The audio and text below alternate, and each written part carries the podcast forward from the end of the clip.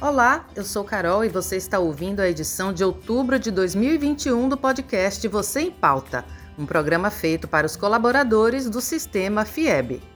Oi, eu sou Marina e o tema deste mês é uma série. Isso mesmo, este programa bombou tanto e é tão controverso que resolvemos falar sobre a série sul-coreana Round 6 que estreou na Netflix. Se você não assistiu, pedimos desculpas, mas vamos precisar dar spoiler. A história se baseia num grupo de pessoas endividadas que recebem um misterioso convite para participar de competições inspiradas em brincadeiras infantis, como Batatinha 123.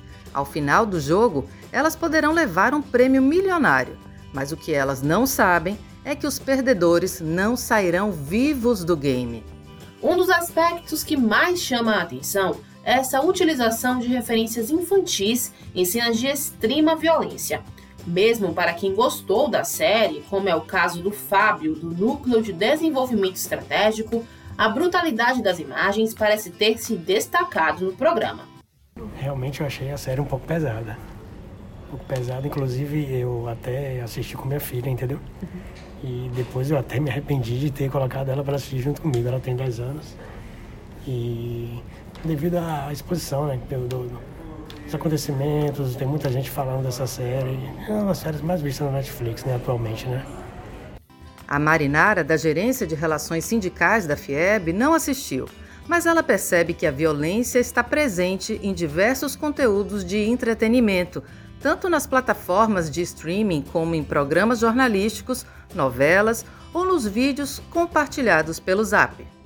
E a gente vê aquela questão toda da violência, assassinato.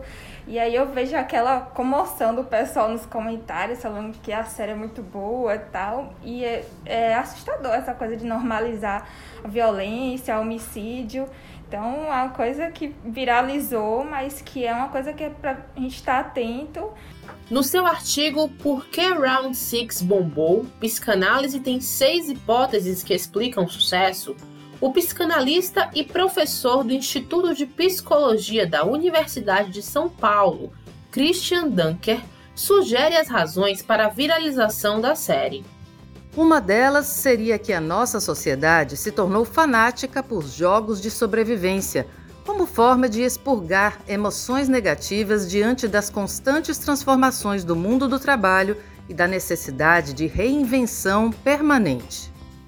Outro motivo seria que o jogo exibido na série replica nossas relações sociais mais elementares, formadas por uma mistura de amor, aliança e guerra, geradas em situação de extrema opressão, todas elas permeadas por humilhações e atrocidades de um mundo cão.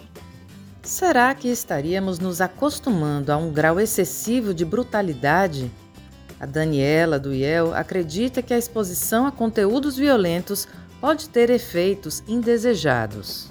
É uma forma também de, como eu falei, naturalizar uma situação que é gritante, que a gente deveria se espantar, que a gente deveria se sensibilizar. E quando a gente vê isso naturalmente, psicologicamente falando, né? Quando a gente é exposto muito a determinada situação, a gente acaba normalizando, entre aspas, é, essa situação que não deveria ocorrer. Nós, os adultos, podemos refletir sobre o assunto e podemos ter escolha sobre que tipo de produto cultural queremos e devemos consumir. Mas e os jovens, ainda com sua identidade e formação? E as crianças? A psicopedagoga Tatiane, da Escola SESI Juazeiro, faz um alerta. Os riscos para as nossas crianças e jovens que têm contato com esse tipo de filme, que são filmes de extrema violência, são muito grandes, pois estão em fase de construção do conhecimento e muitas vezes são induzidas a comportamentos agressivos nas suas relações, principalmente dentro da escola e às vezes no âmbito familiar. As famílias precisam estar atentas, atentas principalmente à idade do filme, o que ele aborda, o que ele pode trazer não é, para esses jovens e para essas crianças.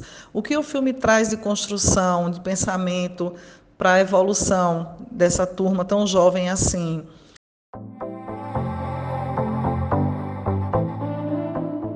Bem, acho que o questionamento vale para todos nós. O que acrescentam nas nossas vidas os conteúdos que estamos assistindo, lendo e ouvindo. A gente fica por aqui, deixando esse grilo na sua cabeça. Gostou desse conteúdo? Nós queremos saber. Mande seu feedback pelo e-mail vocêempauta@fieb.org.br. Você pode ouvir outros episódios do Você em Pauta no Microsoft Stream, Spotify, Google Podcasts e Apple Podcasts. Até o próximo programa.